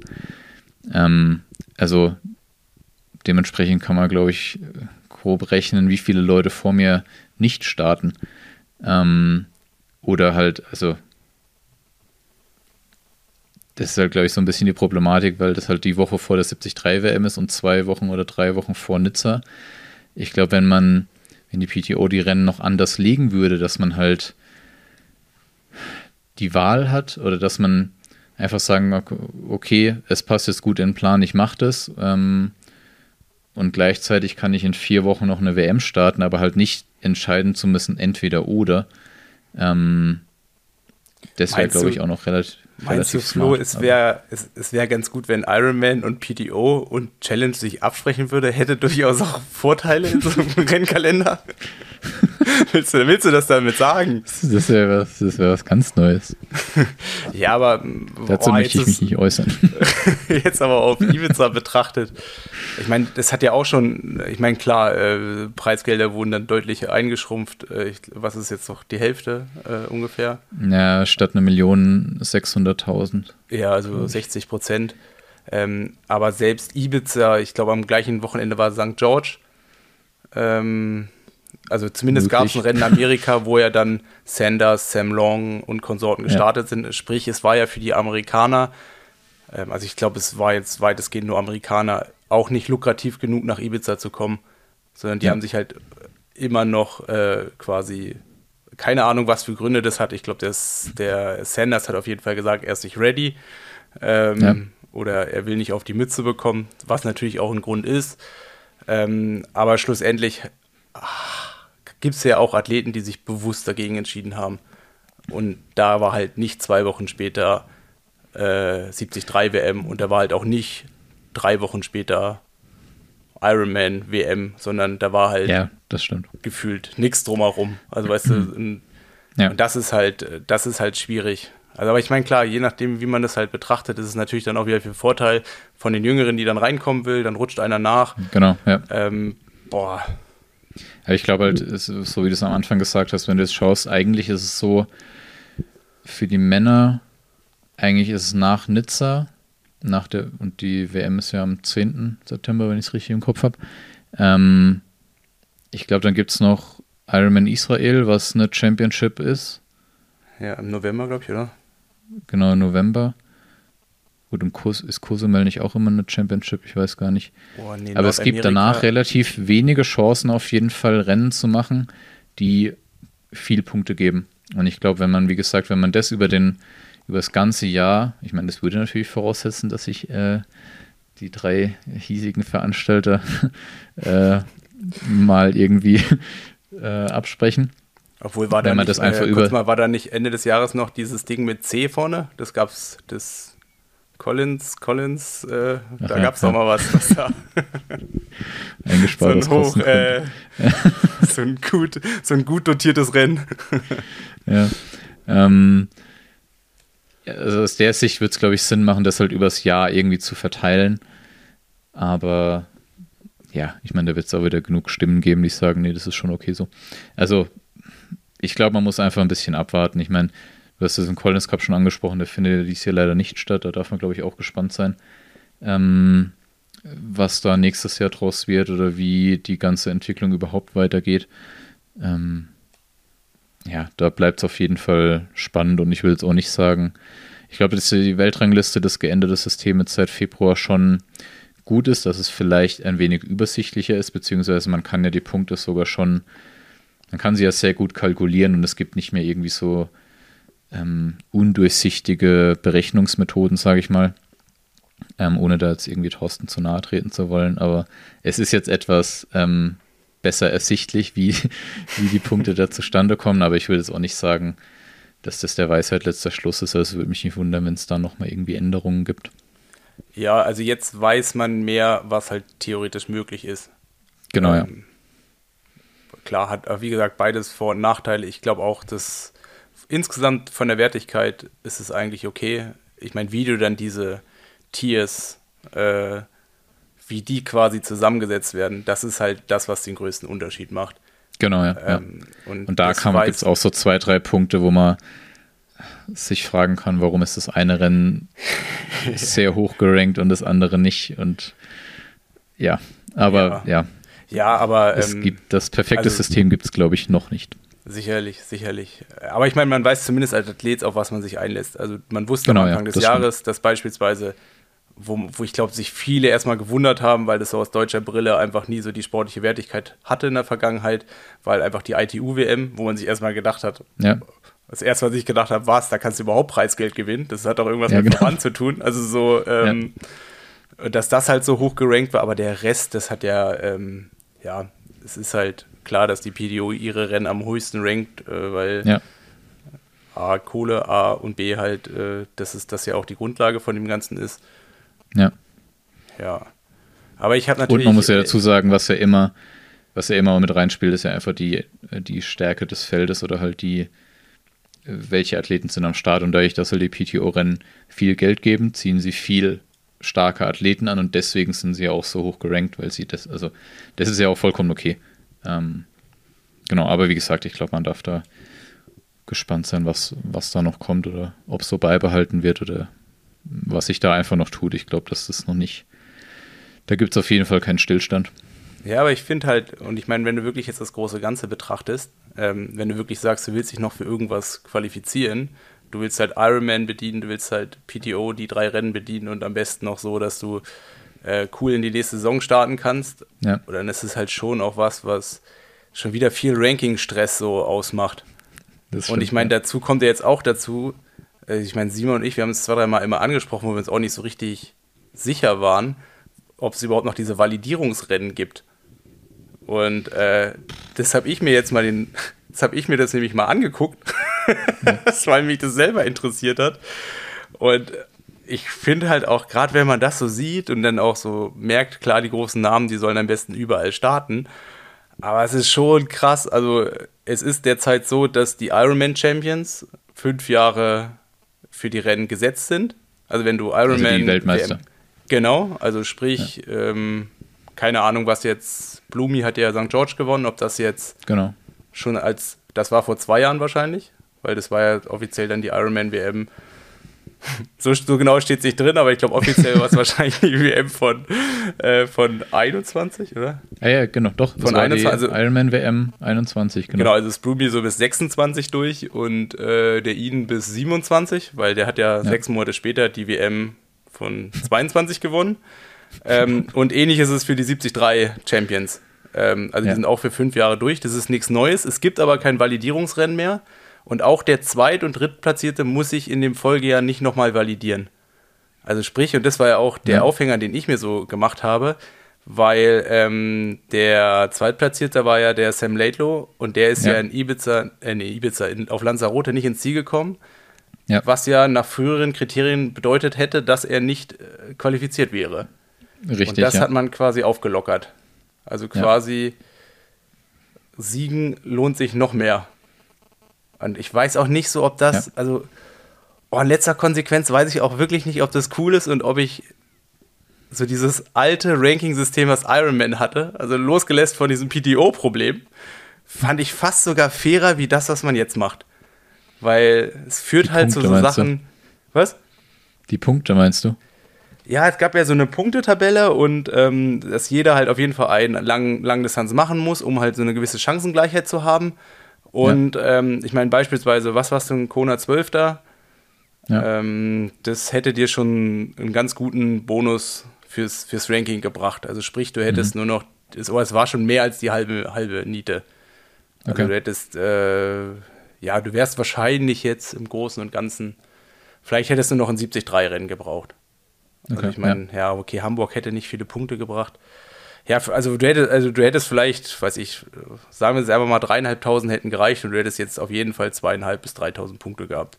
Und bei so einem okay. 70.000, äh, bei so einem 73-Rennen hättest du ja 500 bis 750 bekommen, wenn du den gewonnen hättest. Okay. Also hätte irgendwie sowas hätte dann gereicht. Und oh, ich weiß nicht, ob das, weil es ist jetzt alles immer so kurzfristig. Also, und ja da tue ich mir irgendwie schwer damit, gerade wenn man halt auch wirklich sagen will, okay, man will überall sein und dann hat man noch irgendwie Ranking-Stress und Qualifikationsstress und alles. Boah, und halt noch diese ganzen Highlights. Also ich will nicht sagen, dass ich froh bin, dass ich mir das, äh, dass ich mir das ersparen muss, weil ich wäre ja dann halt quasi auch in der Position gewesen, wenn ich gesagt hätte, okay, ich mache noch ein Jahr, ich fange halt wieder unten an, PTO Platz ja. äh, 631 mit 13,34 Average Punkten. ich muss hier irgendwie nach vorne kommen. Und ich will natürlich noch Nizza, äh, Hawaii. Äh, Nizza will ich ja nicht, ja. weil Hawaii. Ähm, boah, da hättest du direkt schon wieder sagen müssen, okay, ich muss mich auf eins fokussieren und eine coole Sache würde halt runterfallen. Ja, ist schon so. Also, ja, muss halt irgendwo den Spagat, muss das halt irgendwie finden. Ich meine, ich habe in der Vergangenheit eigentlich immer halt die Rennen mir ausgesucht, die eher gut besetzt waren, aber klar, ich meine, jetzt wie du sagst, am Ende musst du gucken, dass du in der Weltrangliste genug Punkte da hast, weil das am Ende in der in dem Weltranglisten-Bonus äh, am 31.12. ja auch wieder Geld gibt. Also es geht ja gar nicht mal so drum. Das ist ja eigentlich fast auch noch interessanter, weil es da halt auch nochmal echt viel Geld gibt. Und ähm, dann musst du natürlich gucken, dass du am besten halt bei einer WM am Start bist. Ähm, was ja für die Sponsoren auch gut ist. Und ich meine, das ist halt auch ein Punkt, wo ich vorhin vielleicht nicht so gesagt, dass das ist halt schon schwierig. Also ich weiß, dass halt die Sponsoren in der Regel schon auf eine Ironman WM halt schauen und das war auch schon so ein Punkt, wo ich halt hin und her überlegt habe, okay, wie, wie handle ich das jetzt? Also kann ich es mir im Endeffekt erlauben, da nicht zu starten? Und wenn ja, wie, was ist halt die Argumentation oder was ist im Endeffekt mein vernünftiger Plan B? Und das war dann im Endeffekt halt zu sagen, und aus der Sicht kam halt die PTO-Rennen wie gerufen, weil das halt einfach medial, äh, finanziell und einfach auch vom Stellenwert einfach im Sport halt so qualitativ gute Rennen sind, dass es im Endeffekt, ich, es ersetzt nicht die WM, aber es ist, wenn man für die WM dann halt in dem Fall, wie ich jetzt nicht qualifiziert ist, habe ich halt trotzdem noch die Chance, qualitativ hochwertige Rennen zu machen und gleichzeitig noch den Sponsoren zu sagen, hey, das Ding wird hier irgendwie zweimal vier Stunden auf Eurosport irgendwie zwei gestreamt und so. Also ihr habt auch schon eine Aufmerksamkeit, für, ob das jetzt mehr ist als in Nizza oder das, weniger, das, das zwei, weiß man Das zwei bei Eurosport kann man ja auch mal hinten runterfallen lassen. Ja, ich meine, wir haben ja eh alle GCN, weil wir die Tour hoch und runter schauen. Also deswegen. Also ich habe noch den ähm, Eurosport Player, obwohl äh, Discovery ja irgendwie gibt. zwei, drei Euro billiger wäre im Monat, aber da will ich äh, da bin ich Hardcore. Hardcore zu faul äh, abzumelden und mich irgendwo anders anzumelden. nee, also deswegen ähm, ist natürlich, ich meine, ich wäre echt mega gern da in Nizza halt am Start gewesen auch, aber ich glaube, das ist jetzt so, wie ich den Plan mir zurechtgelegt habe. Und wenn das alles so aufgeht, dann ist auch die Saisonplanung für nächstes Jahr eigentlich schon relativ klar. Ähm, ja, aber da muss man ja, jetzt mal schauen, was passiert. Oh ja, stimmt. Habe ich fast vergessen, dass man seine Sponsoren ja auch noch glücklich machen muss. Grüße gehen raus. Äh, nee, äh, sorry, wenn ich hier so lang äh, monotone Sachen äh, abfrage, die mich mehr wahrscheinlich interessieren wie alle anderen. Äh, finde ich irgendwie interessant. Ähm, lass doch mal zu irgendwas Aktuellem äh, kommen. Ich meine, ihr beide hockt da in eurer Berghütte, seht relativ ja. blass aus als ob ihr keine Luft bekommen würdet, quasi. Äh, ihr seid gerade in Melvinho, seid hier hart ja. am Trainieren. Es ist durchgängig schlechtes Wetter, wenn ich euch auf Instagram verfolge. Ähm, ja, aber die. Stimmung ist trotzdem nicht, nicht immer schlecht. Also ähm, also erstmal mit dem schlechten Wetter. muss man mal auf jeden Fall dementieren, weil eigentlich ist es hier schon ganz gut, wenn man das alles richtig timet, zur richtigen Zeit Radfahren geht. Dann kann man schon bei gutem Wetter hier Radfahren. Ja, und deswegen macht ihr auch nur Bilder im Tunnel, oder was? oder ist der so fotogen oder äh, ja, tatsächlich. Ja, äh, Simon das- findet den Tunnel unfassbar Dieser, cool. dieser, di- dieser Tunnel ist so geil, der hat alles, was mein Herz begehrt. Das ist wie so ein Spielplatz. Am liebsten, wenn Flo sagt, er fährt fünf Stunden nur Tunnel, ist das größte Geschenk für mich, weil da kann ich mich richtig austoben. Was ich nie machen werde, weil Ja. das, der Tunnel vielleicht aus Fotografensicht cool ist, aber zum Radfahren auch so, ja, ähm, man muss vielleicht dazu erklären, ähm, Livigno hier, das liegt auf 1900, 1800. ach, auf 1800 Meter und man kann eigentlich hier nicht flach fahren. Also man kann nur rauf und runter fahren, außer eben man fährt diesen Tunnel. Der Tunnel ist, boah, so ein hin und zurück sind es glaube ich so 10 Kilometer ähm, und das ist quasi die Zugangsstraße von der, von der einen Seite nach Livigno und der Tunnel ist so halb schräg am Berg dran und an so einem See und der führt quasi zur Mautstelle Richtung, Richtung Schweiz. Und da fahren, halt alle Leute Rad, weil es halt da flach ist. Und die fahren halt auch einfach drei, vier Mal hin und her und das ist halt wie, also das ist halt Radtrainingsstrecke plus Verkehr. Aber von wo machst du dann die Bilder, wenn die so von der Seite kommen sind? Also wo man dann auch diese Pfeiler sieht? Oder kann Ja, man da irgendwie gibt, auf die. also- nee, der da Tunnel hat schon auch, äh, der ist nicht durchgängig. Also der hat immer wieder Öffnungen quasi. Es gibt so Abschnitte und dann ist mal so ein, so ein Stück oder einmal ist fast einen bestimmten Kilometer, wo kein Tunnel ist und dann sind es mal nur 400 Meter und es sind so drei, vier Abschnitte, wo kein Tunnel ist und das sind auch immer Parkplätze am Ein- und Ausgang vom Tunnel und da, man knallt halt immer vorbei. Da ist James Bond, fährt mit allem, was die Karre hat, durch den Tunnel voraus auf den Parkplatz und kann dann wieder Bilder machen quasi. Und ist Ah, halt selbst saugeil, die- macht mega Bock. Die, selbst diese Bilder von der Seite. Weil du musst ja irgendwo von der Seite kommen. Ja, dann geht man halt, läuft man halt in die 50 Meter in den Tunnel rein und fotografiert dann von der Seite. Ah, okay. Ich habe es zwar noch nicht verstanden. Ja, aber, aber ist, doch- ist doch ganz nee, klar. aber du, hast doch, ich, du ich siehst, park, doch diese, du siehst doch diese Pfeiler da von der Seite. Ja? Ja, du kannst. Ich glaube, ich, der- glaub, ich habe, also glaube ich, du gerade irgendwie einen. Welchen Denkfehler hast du? Was? Also wenn Flo auf der Ja, der Tunnel ist ja von eine- einer Seite, der ist ja von einer Seite offen. Genau, die eine Seite, die offen ist. Wenn ich da vor, Flo vor der offenen Seite fotografiere, aus dem Tunnel raus, stehe ich quasi am, auf der gegenüberliegenden Wand im Tunnel und fotografiere Flo, wenn er vorbeifährt. Ah, jetzt habe ich es verstanden. Ah, ich habe gedacht, du, du kommst quasi von der anderen Seite. Also nicht von der Bergseite, sondern von der Wasser. Hast du gerade Wasser gesagt, oder? Ja, das ist, also, das ist schon so ein bisschen Schotter und so und dann kommt so ein See. Ah, ich kann dir okay. mal Bilder, Bilder zeigen. Ja. Ähm, aber ja, äh, da fahren immer alle Rad und das ist ganz, ganz Das amüsant. ist die einzig flache Strecke hier, mehr oder weniger. Cool. Ja, auf jeden Nehmen Fall. manche alle äh, nach Livigno. Da gibt's einen Tunnel. Da gibt's einen Tunnel. Er kann so richtig mit dem Auto, wenn du Fotograf bist, kannst du mit dem Auto vorbeiballern, irgendwie geil von der Seite fotografieren. Mensch, ey. Cool. Wie war das hier? Viel, viel Alps.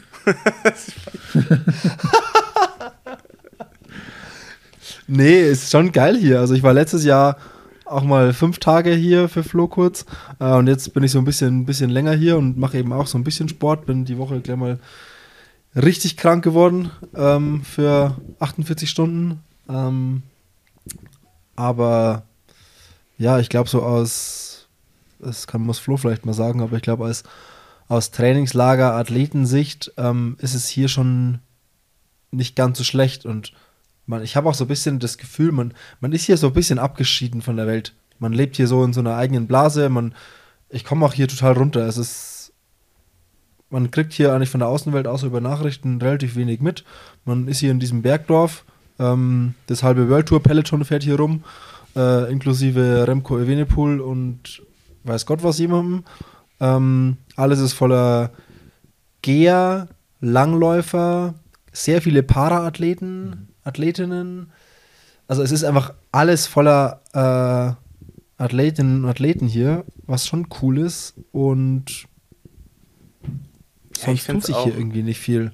Das einzige Manko, es gibt halt nur ein gutes Café. Das ist so ein bisschen ein Problem. Ähm, und das macht auch, wie die Italiener halt sind, von 12.30 Uhr bis irgendwie 15 Uhr zu. Ähm, das ist ein großer Minuspunkt hier. Äh, und es gibt kein gutes Brot. Das ist auch nicht so cool. Aber ansonsten ist es hier einfach so vom Surrounding richtig cool. Aber Flo, sag du mal.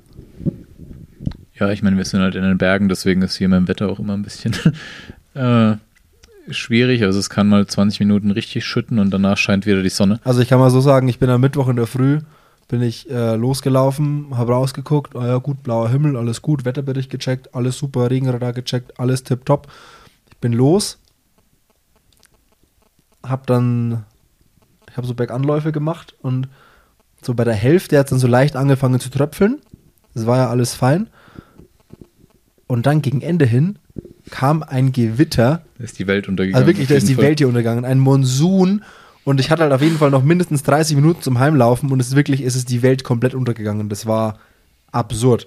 Und alle, die trainiert haben, auch die ganzen Langläufer und so, es hatte niemand irgendwie eine Regenjacke dabei oder sowas. Alle waren halt dem Ganzen völlig ausgesetzt und es war echt absolut krass und von sowas wirst du halt schon noch überrascht. Aber du halt das leben mit. Das kenne ich ja auch noch so aus St. Moritz. Irgendwann bin ich auch abends so eineinhalb Stunden mal locker ausgefahren. Ich glaube, da waren wir auch zusammen, Flo. Und dann war, war ich da hinten Richtung Bernina, da Sellerina, da weißt du, wo es diese, Ja. äh, diese Bahn da hochgeht. Ja. Boah, da kam das so runter. ich habe gedacht, wo bin ich hier gerade? Du hast nichts mehr gesehen. Es hat auch einfach nicht aufgehört. Keine Ahnung, wie viel Milliliter pro Quadratmeter. Es war einfach brutal. Äh, aber ich habe jetzt eigentlich Also eher das gedacht, war- ich wusste, ja. ich wusste gar nicht, dass du selber äh, Berganläufe gemacht hast. Ich fand eigentlich interessant, was du für eine Jacke hattest, weil du hast Florian aber irgendwann mal begleitet und man hat dein ganzes Gesicht vor Jacke nicht mehr gesehen, weil du deine Kapuze so zugezogen hattest. Das Aber ist das der war, Endgegner, dieses Ding. Das ist der Regenponcho vom Hahnenkammerin. Es ist, das ist mein Regenponcho vom Hahnenkammrennen. Ich habe mal, ich war mal mit der ARD und der Sportschau beim Hahnenkammrennen und was du da warst hab mit der so Sportschau, bekommen. du warst mit der Sportschau beim Hahnkammrennen, Ja, 2019, glaube ich. Ja, 2019. was man halt so macht. Ähm, was, Also, ich würde auch gerne mal mit der Sportschau zum Hahnkammrennen. du musst du Fotograf werden, Nils. Ich bin da dran. Habe ich doch gesagt. dann, dann bin gespannt auf deinen ersten Arbeitsnachweis. Ähm, nee, und dann habe ich so einen Regenponcho bekommen und der geht mir halt, also ich bin ja doch relativ groß und der geht mir bis über die Knie und die Kapuze ist so groß, da verschwindet man komplett drin. Und der ist so gut, da kann kommen, was will. Der, wenn ich da am Rad neben Flo herroll, äh, wenn er läuft, ist das ähm, erste Sahne. Aber jetzt, äh, Flo, erzähl mal, mach mal deinen Rundumschlag, Genau, wir wollen jetzt was hier mal die Levi- Epic- Levinho betrifft. Die Epic Sessions, wir wollen hier. Äh, Nein, nein, nein, mach, mach mal nein, deinen. genau, wir wollen, wir wollen den Mut. Wir wollen den. Äh, Nein, Nils, jetzt halt mal die Klappe. Ich, ich, ich will Flo's Google-Bewertung für Livigno haben. Eins bis fünf Sterne war das Google, oder? Ja, und was sie, was, also Google-Bewertung, was Trainingsort Livigno betrifft. Ja, würde ich vier Sterne vergeben. Und der Grund mit dem Brot ist auf jeden Fall einer, warum es Abzüge gibt. Nee, also grundsätzlich, ähm, ich war schon in St. Moritz, äh, oder wir waren ja zusammen schon in St. Moritz und ähm, ich war jetzt, bin das dritte Mal jetzt hier und ich muss sagen, ich finde es hier cooler. Ähm, einfach weil es, so wie Simon schon gesagt hat, dass es hier eigentlich, man kann hier irgendwie abschalten, es ist alles relativ es hat irgendwie so ein bisschen was familiäres, also so verglichen mit St. Moritz, wo ja doch irgendwie die Schönen und Reichen da ähm, ihren Ferrari oder sonstige Autos durch die Gegend fahren, ist es hier halt irgendwie anders. Ja, hier guckst du nur, wer welches Fahrrad fährt. Genau, hier schaut man nur, wer welches Fahrrad fährt. Es ist halt, es ist abgefahren, wie viele Radfahrer hier sind. Also eher, hier ist eher so, hier siehst du äh, Leute mit irgendwelchen World Tour Trikots rumfahren und dann guckst du, okay, wer war das, wer war das? Okay, okay ja, okay, mhm, okay. Also Genau. du, du bist hier so ein bisschen als, wenn man hier immer ein Radsport-Fan ist, wo, wo ich uns beide jetzt mal dazu zählen würde, ähm, kommt man hier auf jeden Fall auch auf seine Kosten, weil hier wirklich alles und jeder rumfährt. Ja, ist auch brutal. ist richtig also, abgefahren. Und, und auch alle Teams, also hier im Haus nebenan war ein Team auf Trainingslager, dann auf der anderen Straßenseite war, äh, ähm, Monty. war Vonti im Trainingslager, dann Lotto Destiny war hier im Trainingslager, dann Bahrain, Astana und U, äh, UAE Frauenteam war im Trainingslager hier. Also hier ist wirklich alles. Also die halbe World Tour guckt hier rum. Ja, ich finde es halt krass, so gefühlt vor fünf, sechs Jahren war alles St. Moritz. So im, ja. im Insta-Feed. Und jetzt, äh, oder auch was du so im, wenn du wirklich Tour de France gerade guckst, alles Livigno. Also gefühlt, du kriegst. Wobei die Radfahrer waren ja schon immer, glaube ich, schon immer eher hier, weil du hier, glaube ich, auch nochmal ein bisschen höher schlafen kannst. Also viele der Teams, also Lotto beispielsweise, die waren oben in Trepale, das liegt dann auf zwei, knapp auf 2,3. Und wenn du noch ein Stück weiter fährst, da war dann Bahrain und auch irgendwie das Frauenteam ähm, davon Sierra Tizit. Ähm, dies, das ist dann, glaube ich, auch auf 2,4 oder auch auf 2,2 oder so. Ähm, wobei die das als Triathlet natürlich etwas schwierig ist. Ich hatte es auch mit Simon schon ein paar Mal davon, dass ähm, wenn du oben halt in Trepade wohnst, dann fährst du halt jeden Tag erst wegen 15 Minuten den Pass runter.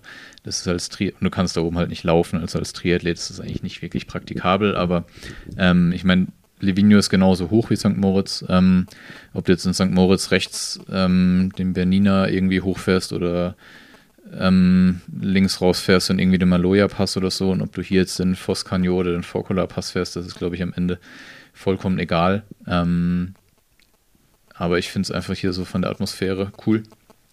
Ähm, du siehst immer irgendwie Sportler, auch viele Triathleten. Ähm, klar, man guckt dann so ein bisschen beim Radfahren, okay, welcher, welchen Radprofi hat man heute gesehen? Ähm, das hat irgendwie auch ein bisschen was und ähm, ja, ich meine, ich bin das dritte Mal hier und ich muss sagen, dieses Jahr war es so mit eigentlich Klar, wenn man das erste Mal hier ist und noch gar nichts kennt, ist auch cool, aber jetzt so bin ich das dritte Mal hier und ich habe mich irgendwie noch nicht so richtig satt gesehen dran. Es ist sicherlich so, dass St. Moritz vielleicht zum Laufen besser ist, weil es ein bisschen mehr Optionen gibt. Aber ich habe jetzt hier auch so zwei, drei ganz coole Trails gefunden und ähm, ja, ansonsten gibt es halt hier mehr oder weniger den einen Fußgänger- bzw. Radweg halt durchs Tal hoch und runter, den ich nicht so oft gelaufen bin, auf jeden Fall wie in die Langläufer. äh, machen. Die sind da auf jeden Fall ein bisschen schneller unterwegs. Ich habe, glaube ich, bei jedem Lauf die gleichen drei Langläuferinnen gesehen. Inzwischen ist auch Peter Nortuk hier. Den habe ich irgendwie heute Morgen auch zweimal rum, rumgurken sehen. Ähm, also ist schon in allen Sportarten, glaube ich, schon so mit auch die Weltelite hier. Ähm, und das macht natürlich dann auch schon irgendwie Spaß, dann da zu trainieren und einfach so ein bisschen quasi beim, beim Training so ein bisschen Fanboy äh, und gucken, wer, ah, Red Bull Helm, okay, wer, wer könnte der Mountainbiker sein, der hier gerade mit Red Bull Helm rumgefahren ist. Also ähm, wir haben es immer, immer noch nicht rausgefunden. Ein Mountainbiker mit Red Bull Helm. Ja. Ja, wir haben ihn oder sie, wir wissen es nicht genau, gestern gesehen und wir haben es nicht, noch nicht, es wurde nun, es wurde noch nicht identifiziert. Ihr seid noch an der Recherche. Aber das ist schon, das ist schon cool hier, auch so äh, einfach man, wie gesagt, das ist so aus so vielen verschiedenen Sportarten ähm, sind Leute hier zum Trainieren und halt auch total viele ähm, Para-Athleten, Athletinnen, also ganz viele Liegeradfahrer, also wirklich extrem viele. Ähm, dann auch so einen einbeinigen Radfahrer habe ich gesehen, ähm, ganz viele, ja, einfach alles Mögliche und deshalb schon cool, diese Vielfalt hier. Du bist nicht so, so in Girona zum Beispiel ist schon so, schon sehr krass so eine Triathlon- und Radsportblase und hier ist es so ein bisschen so aufgebrochen, weil halt alles Mögliche hier rum, äh, hier rum, hier rumgeistert und auch ganz viele so Downhill-Leute, aber die sind das eher so, weil hier, glaube ich, irgendwie zwei sehr gute, bekannte so Bikeparks sind. Sind mega viele so Downhill-Biker äh, hier und es ist einfach ein cooler Ort, einfach so. Und es ist nicht so, man fühlt sich nicht so wie jetzt zum Beispiel in Girona, wo man sehr in dieser Triathlon-Radsport-Blase so ein bisschen so gefangen ist und es einfach too much ist. Das ist hier gar nicht so. Das ist irgendwie, man hält sich einfach gut aus. Ja, und Berge bringen ja. einen auch immer wieder runter. Schon. Also ehrlicherweise auch so. Ich glaube, jedes Mal, wenn es geregnet hat, hat es auch gewittert. Aber irgendwie so Gewitter in den Bergen ist irgendwie, ja. hat irgendwie was. Also vor allem, wenn's, wenn man dann Ruhetag hat und nicht irgendwie ähm, beim letzten Pass noch irgendwie vom Regen überrascht wird und dann das Radeinheit noch auf der Rolle fertig fahren muss. Aber ähm, und dann sobald und dann sobald sobald er auf der Rolle sitzt, ist draußen doch wieder die Sonne scheint. Ja. Ich, ja, aber also, also ich dachte gerade, und dann kommt Simon mit der Kuscheldecke. Äh, ja, genau. Brauche ich noch, wenn die Heizung ja nicht funktioniert. Ich muss dazu sagen, Simon war zweimal, einmal beim Radfahren dabei, wo ich richtig nass geworden bin. ähm, Mit dem Auto oder auf dem Fahrrad? Nee, da, äh, äh, da im Auto, aber er ist dafür den Tag später richtig nass geworden auf dem Rad. Und einmal beim Laufen, das war das, wo du meintest mit dem, mit dem Poncho oder mit dem Parker. Da ist er, hat er knallhart durchgezogen, die eineinhalb Stunden auf jeden Fall. Klar. Das muss man ihm zugute halten. Also von, von Nässe darf man sich, sich hier nicht fürchten. Also, wem es um, nur ums schöne Wetter geht, der ist hier auf jeden Fall falsch. Aber ihr seid ja auch aus dem Grund da. Äh, ihr habt jetzt noch eine Woche, oder? Knapp eine Woche? Oder wann? Nee, also ich fahre ich, nee, ich fahr, ich fahr morgen und Flo fährt übermorgen. Übermorgen. Also ja, also, wir, also ja, ich fliege Dienstag quasi. Genau, ich, äh, Dienstag fahre ich heim hm. und dann fliege ich am Sonntag ähm, nach Chicago. Und da dann irgendwie Mietwagen nach Milwaukee. Und kann man so sagen, ich meine, du warst letztes Jahr auch äh, wahrscheinlich zu ungefähr der gleichen Zeit oben in Livigno. Mm. Wie ist so jetzt so das Gefühl gerade? Also ich meine, Höhe ist ja dann doch immer so eine Mischung aus Unsicherheit, ja. Aus äh, ja, es war hat also, jetzt alles geklappt oder nicht und bin ich fit oder bin ich Fakt oder irgendwas dazwischen. Gerade jetzt bin ich eher Fakt, weil Ende der Woche und ich irgendwie 30 Stunden trainiert habe, aber knapp, ähm, knapp über 30 Stunden, ja. knapp über 30, sorry. ähm, äh, nee, also ich bin auf jeden Fall fit. Ich war letztes Jahr Anfang Juni, also im Endeffekt einen Monat früher. Und dadurch, dass ich mehr oder weniger aus St. George gekommen bin, Pause gemacht habe und dann zum Trainingseinstieg hier nach Livigno bin, hinkt der Vergleich, glaube ich, ein wenig. Aber. Also ich kann dazu sagen, letztes Jahr hat Flo wirklich nach jeder Laufeinheit, er hat immer geschimpft, dass sich irgendwie kacke anfühlt. Er, er, war nie irgendwie glücklich mit dem Laufen. Da hat er nur gejammert und ähm, aber er, hat nicht, nicht, er hat im Laufen nicht einmal, nicht ein einziges Mal gejammert hier, sondern es war äh, immer mit von positiven Kommentaren gespickt. Aber wenn man das jetzt ins Verhältnis setzt, war letztes Jahr Samurin davor oder danach? Danach. Danach. naja, naja, dann lief es ja ganz gut. ja, also ich muss, ich muss dazu sagen, dass ich ein bisschen skeptisch war, weil ich im Endeffekt zweimal in der Höhe war und von dort direkt auch zu Wettkämpfen gegangen bin und das halt einfach vollkommen in die Hose ging. Also letztes Jahr mit Challenge Walchsee, äh, das war halt ein Griff ins Klo.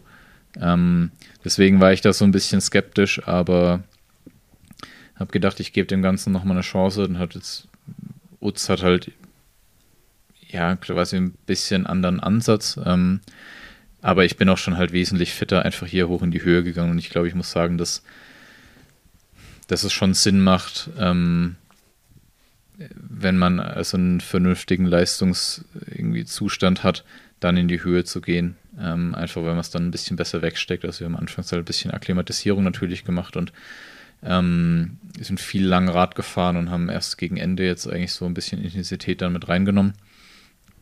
Ähm, aber, und ich glaube dann US Open wäre, was wäre das dann? Ich glaube Tag 10 oder 11, glaube ich, nach der Höhe. Oder 12, ich weiß gar nicht. Das, ist Samstag ähm, das Rennen oder Sonntag? Äh, freitags. Freitags? Ja, okay. Dann Männer Freitag, Frauen Samstag. Zehn Tage dann, wenn du Dienstag runtergehst. Freitag. Ja. Okay, du gewinnst ja aber einen halben Tag, oder? Ja, stimmt, ja. Ja, also ich bin da einfach mal gespannt, aber ich würde jetzt sagen, dass ich, also ich habe hier echt gut trainiert und hat auch echt Spaß gemacht. Also ich habe mich nicht auch irgendwie wie in den letzten Jahren irgendwie so satt gesehen, weil irgendwann kommt ja so der Punkt, wo man sagt, okay, jetzt kommen jetzt noch die Woche durchziehen und dann äh, endlich heim.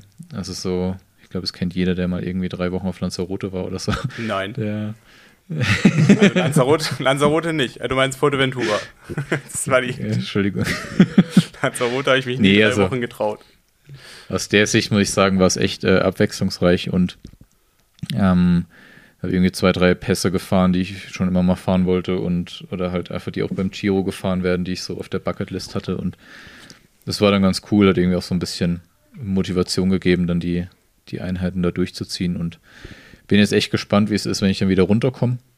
Und vor allem, wann dann so äh, das Ganze ankommt, also wann ich so auch das Gefühl habe, okay, jetzt, jetzt zündet es. Und ich meine, Im besten Fall natürlich schon bei den US Open, aber ich glaube, dass Höhentraining schon generell ähm, auf jeden Fall relevant ist oder immer relevanter wird. Ich meine, das sieht man ja inzwischen, dass das fast alle machen. Und ähm, genau, wir haben vorher Blut genommen und nehmen danach Blut, einfach nochmal so ein bisschen die Parameter checken, dass wir wirklich sehen, was hat es gebracht und was nicht. Ähm, und dann muss man daraus, glaube ich, einfach die Schlüsse ziehen und das weiß ich dann spätestens nach äh, Singapur, wie gut das Ganze war. Ja, alles wird gut. Also ich finde auch, dass mit diesem ganzen Höhentraining, äh, das ist ja so seit zwei, drei, vier Jahren so noch krasser gekommen. Es war ja immer irgendwie Thema, aber mittlerweile, ja. ich weiß nicht, ob man jetzt so fast das Gefühl hat, man ist nicht mehr konkurrenzfähig, wenn man es nicht mehr macht. Aber ähm, es ist schon so, dass man ja fast sagen kann, von den Top 20 gibt es ja vielleicht zwei, drei Leute, die es nicht mehr ausmachen.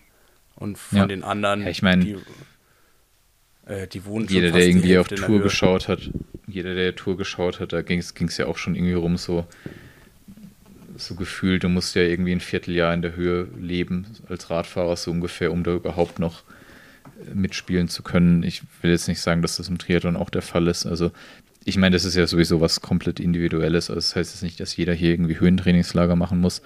Ähm, ich glaube, es geht eher darum, dass man für sich da halt einfach gucken muss, wie was funktioniert. Und deswegen haben wir halt da vorher ein paar Tests gemacht und werden jetzt danach wieder ein paar Tests machen und dann einfach gucken, hat es wirklich so viel gebracht, wie man sagt, oder war es einfach nur in Anführungszeichen einfach ein Tapetenwechsel oder halt ein anderes Training, weil ich meine, wenn du hier halt irgendwie vier Stunden Rad fährst, dann fährst du halt nicht auf dem Zeitrad irgendwie ein 30 oder 35er Schnitt, sondern wenn du halt hier die Pässe hochfährst, ist es halt ein anderes Training, halt eher so Kraftausdauer geprägt, als jetzt, wenn man irgendwie zu Hause im Flachland unterwegs ist. Also deswegen hat es, muss man das einfach, glaube ich, auch für sich dann so ein bisschen einordnen und das kann für den einen funktionieren und für den anderen nicht. Deswegen ähm, kann man das, glaube ich, sehr, sehr schlecht verallgemeinern.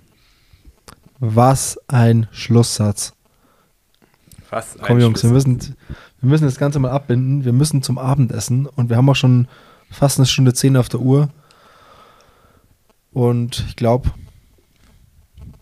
Seid ihr, so, ist, seid ihr im Hotel? Ist, seid ihr im Hotel? Nee, aber wir, nee, aber wir ah. gehen zum Abendessen. Wir sind zum Abendessen verabredet. Ah. Äh, und bei unserem Stammitaliener. Bei unserem Stammitaliener im Haus nebenan. Ja, wir wissen auch schon, was wir essen. Wir wissen das seit heute Morgen. Wenn man in Italien, dann auch zum Italiener, ne? Richtig. Nee, aber ich glaube, es ist alles gesagt, äh, was irgendwie gesagt werden kann, oder? Ähm, ähm, ja. Ich sage einfach mal ja. Äh, ich hoffe ja, äh, Flo lässt dann in zwölf Tagen Tate, Taten den Worten folgen. Also quasi, er hat jetzt noch nicht alles gesagt, was wir in zwölf Tagen von ihm erwarten können, weil das wäre natürlich dann die rundeste Geschichte. Das ist schwer zu sagen. Ja, ähm, aber wir. Ich, letztes Jahr bin ich Fünfter geworden, wenn ich äh, gerade quasi nach der ersten Saisonhälfte, wenn ich wieder irgendwie mit dem fünften Platz plus minus eins, würde ich sagen, ähm, da irgendwie rausspaziere, wäre ich auf jeden Fall mehr als zufrieden. Ja, vielleicht auch gar nicht so an irgendwelche Platzierungen klammern, sondern einfach äh, erst gute Leistung machen und dann auf die Platzierung gucken, weil dann ist meistens der Erfolgsversprechen wieder andersrum. Ja, aber du weißt, wie es ist, am Ende zählen immer nur die Zahlen. Ja, am Ende guck ich, guckt man doch auf Zahlen. Ist egal. wenn ich, wenn ich sage, ich habe eine gute Leistung gebracht und bin Zehnter geworden, ähm, dann ist Sorry. das zwar für mich gut, aber. Sorry, ähm, Flo, ich bin jetzt schon so kurz davor, äh, die Seiten zu wechseln und bin jetzt, äh, ich, bin jetzt, ich bin jetzt Experte und nicht mehr Sportler. Okay. gut. Dann wende ich mich an dich, wenn es nicht so lief. Ja, ja, klar. Also gute Ratschläge. Der, also wenn jemand gute Ratschläge braucht, äh, ich. Äh, du sitzt dann äh, vorm Fernseher und sagst, ah nee, ich hätte es anders gemacht. Ja, guckt einfach bei ähm, meinem, meinem Terminkalender, könnt ihr euch noch Slots buchen. Ist kein Problem. Ist noch ein bisschen was frei. Ist noch ein bisschen was frei in meiner Beratungsagentur.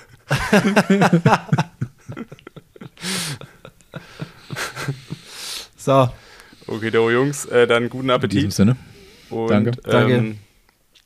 Wir hören uns. Wir, hören uns. Jo, bis dann. Ciao. Ciao. Ciao.